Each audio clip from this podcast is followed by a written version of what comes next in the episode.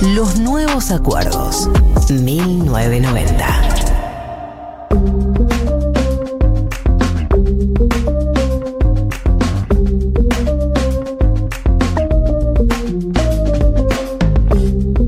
El 23 de diciembre del 2020 hay una conferencia de prensa importantísima para el país en la que están el jefe de gabinete Santiago Cafiero, el ex ministro de Salud Ginés González García y el embajador ruso en la Argentina Dmitry Feokstikov.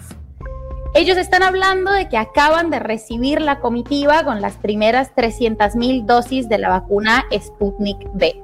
Es un evento nacional tremendamente importante, todos y todas y todos viendo la tele pegades a esa conferencia de prensa, pero lo que no sabíamos y nos enteramos unas horas después es que a unos metros de donde se estaba dando la conferencia de prensa estaban nada más y nada menos que Cecilia Nicolini y la actual ministra de Salud, Carla Bisotti, en el avión porque ellas eran quienes se habían encargado, junto con otras cuatro funcionarias de la ADMAT, de negociar y traer esas primeras 300 mil dosis.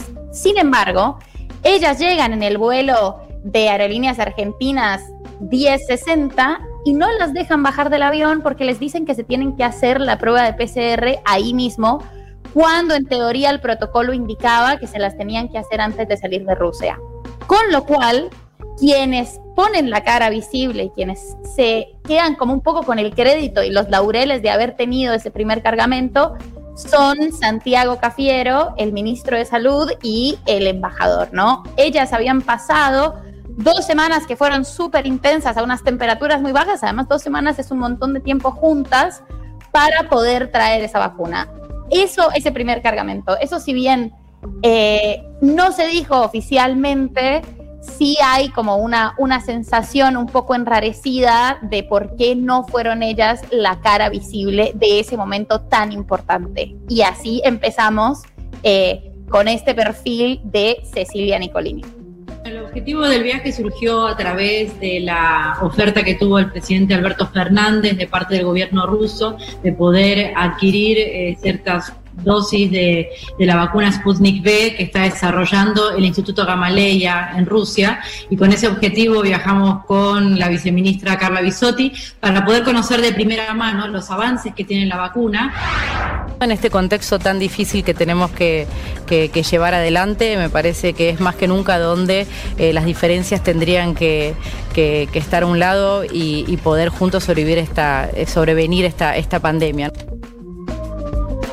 Estábamos escuchando recién a Cecilia Nicolini, como decía María del Mar, asesora es la asesora presidencial. Y la primera que me parece interesante hablar es qué rol ocupa un asesor o una asesora presidencial. Y el rol de un asesor o asesora presidencial es básicamente trabajar en las prioridades que tiene el presidente, o sea, ayudarle a cumplir algunos objetivos que tiene, una, una segunda opinión, una persona que está, que está cerca, en la que el presidente o la presidenta tiene que confiar.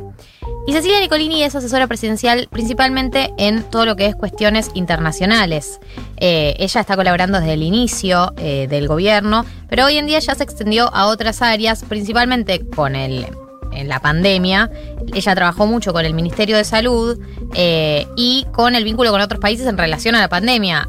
O sea, su, su, gran hit es la negociación con Rusia por la vacuna Sputnik, pero también a lo largo del 2020 estuvo trabajando con otros países de la región para eh, entender qué pasaba con la pandemia en el resto del mundo, para copiar prácticas que estaban buenas eh, para, y para llevar a cabo negociaciones de todo tipo.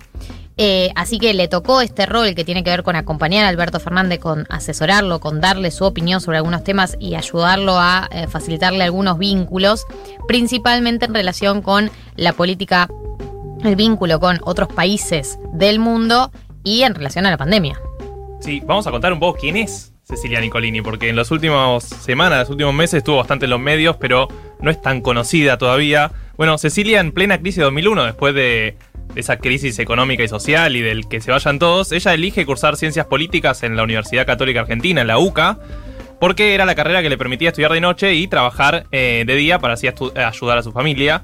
Eh, después ya pasó a la función pública en el Ministerio de Turismo, en la gestión de Néstor Kirchner y trabajó en la marca País, en esa esa es la gente que se encarga más, más o menos de vender a la Argentina en el mundo para que vengan turistas. En el 2001 eligió también estudiar ciencia política, por en el contexto del que se vayan todos, crisis política, ella dijo, bueno, eh, no, hay que apostar a la política, a hacer política, y medio que eso también la inspiró a elegir esa carrera. Claro. Bueno, como decíamos, trabajó en el Ministerio de Turismo de, de Enrique Meyer y en 2010 2007 emigró con una beca a Madrid, donde ahí vivió 10 años. ¿sí? Su, su bio de Twitter dice eh, bien claramente que ella se siente un poco madrileña eh, en, en su vida. Bueno, estuvo muchos años, 10 años. Luego pasó por distintos países y en los últimos años se instaló en Boston, donde completó una maestría de Administración Pública en Harvard. Y también realizó investigaciones en el MIT, en el Instituto Tecnológico de Massachusetts. O sea, tiene laureles internacionales bastante importantes. Y toda esta labor internacional que viene haciendo derivó finalmente en uno de sus roles también más importantes, que, es que eh, Cecilia Nicolini fue la coordinadora del Grupo de Puebla.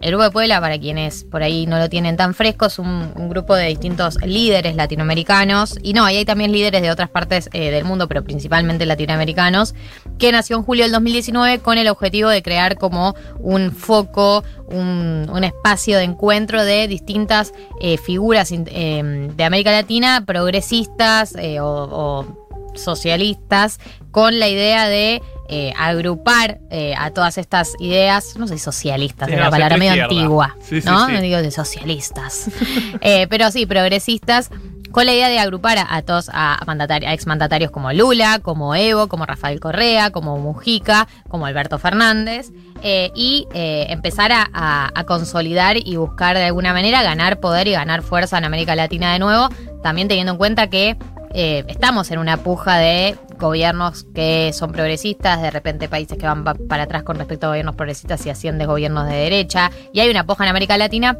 que este grupo de Puebla de alguna manera buscaba formar parte y pisar fuerte. Cecilia Nicolini era la coordinadora del grupo de Puebla. ¿Cómo fue que llegó a ese rol? Bueno, ella, con, ella eh, conoce a Marco Enríquez o, eh, Ominami, siempre digo mal el Sí, sí, apellido. sí, sí. Ominami O Minami. Eh, al chileno eh, eh, Marco Enriquez Ominami lo conoce en un foro internacional y eh, habían trabajado mucho juntos en América Latina. eh, se hacen amigos, tra- trabajan en varios proyectos y él fue uno de los ideólogos de este, de este grupo y eh, la, la convoca para que lo coordine. ¿Qué significa coordinar un grupo como este?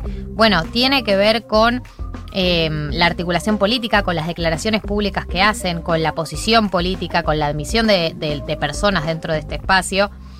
Eh, y también a través de este grupo es que ella lo conoce a Alberto Fernández. Por, por, eh, por, Marco Enrique, por Marco Enrique Sominami.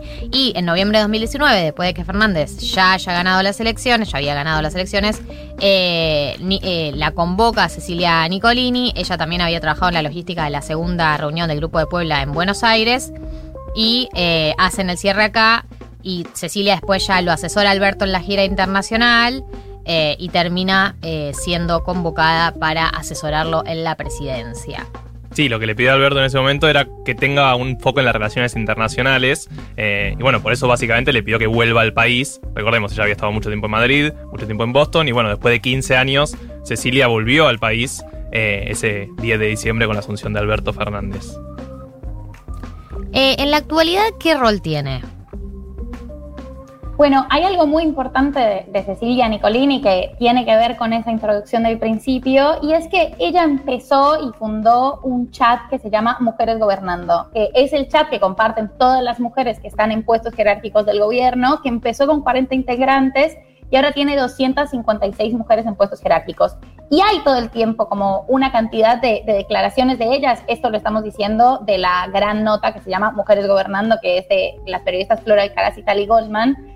Pero hay todo el tiempo una articulación feminista eh, dentro del gobierno que también tiene que ver con, con algunas declaraciones que ella incluso ha hecho sobre cómo, bueno, aun cuando las mujeres ocupamos puestos jerárquicos muy importantes, no tendemos a salir en la foto y como es fácil que, que, que nos gane un poco el pudor de figurar, que es un poco lo que sucedió eh, en esa primera conferencia de prensa de las 300.000 dosis de la Sputnik. Entonces, es una articulación eh, muy importante para posicionar a estas mujeres que están en un gobierno que tiene bastantes mujeres participando y para lograr consolidarlas como en esta red. En ese chat está Vilma Ibarra, que por supuesto es muy cercana a Cecilia, eh, Carla Bisotti, de quien se hicieron, con quien se hicieron amigas también o bastante cercanas después de todo este tiempo en Rusia, Mercedes de Alessandro, que es la directora nacional de Economía y eh, Igualdad y Género.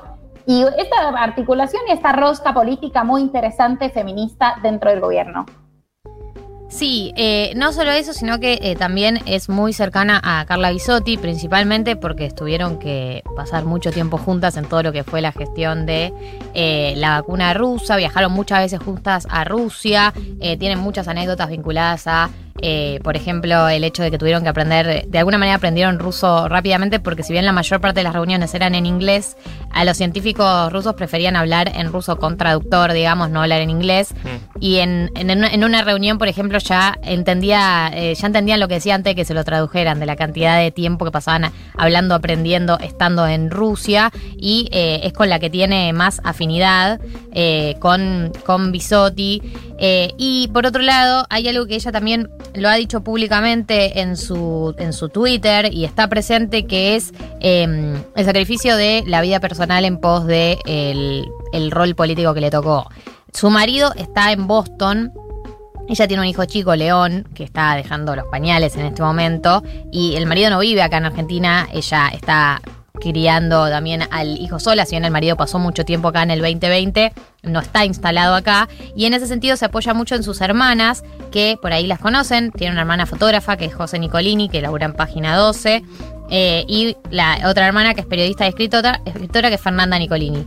Con ellas dos, con sus dos hermanas, son su gran red de apoyo acá, son, son como muy amigas, son muy cercanas y eh, también lo que las une, entre otras cosas, es que vienen eh, de una familia muy conservadora, más bien antiperonista, más tradicional. Y las tres hermanas en ese sentido rompieron un poco con la tradición y, eso fue una de las cosas que las unieron y, las hicieron estar eh, tan, tan cercanas y tan amigas, además de la hermandad. Cecilia Nicolini eh, la vamos a ver bastante presente y la hemos visto bastante presente en muchas de las conferencias recientes. Nos parecía importante que sepamos quién es, por qué es importante, qué rol ocupa. Así que por eso hemos traído este perfil a 1990 para que ustedes también la conozcan y también sepan quién es.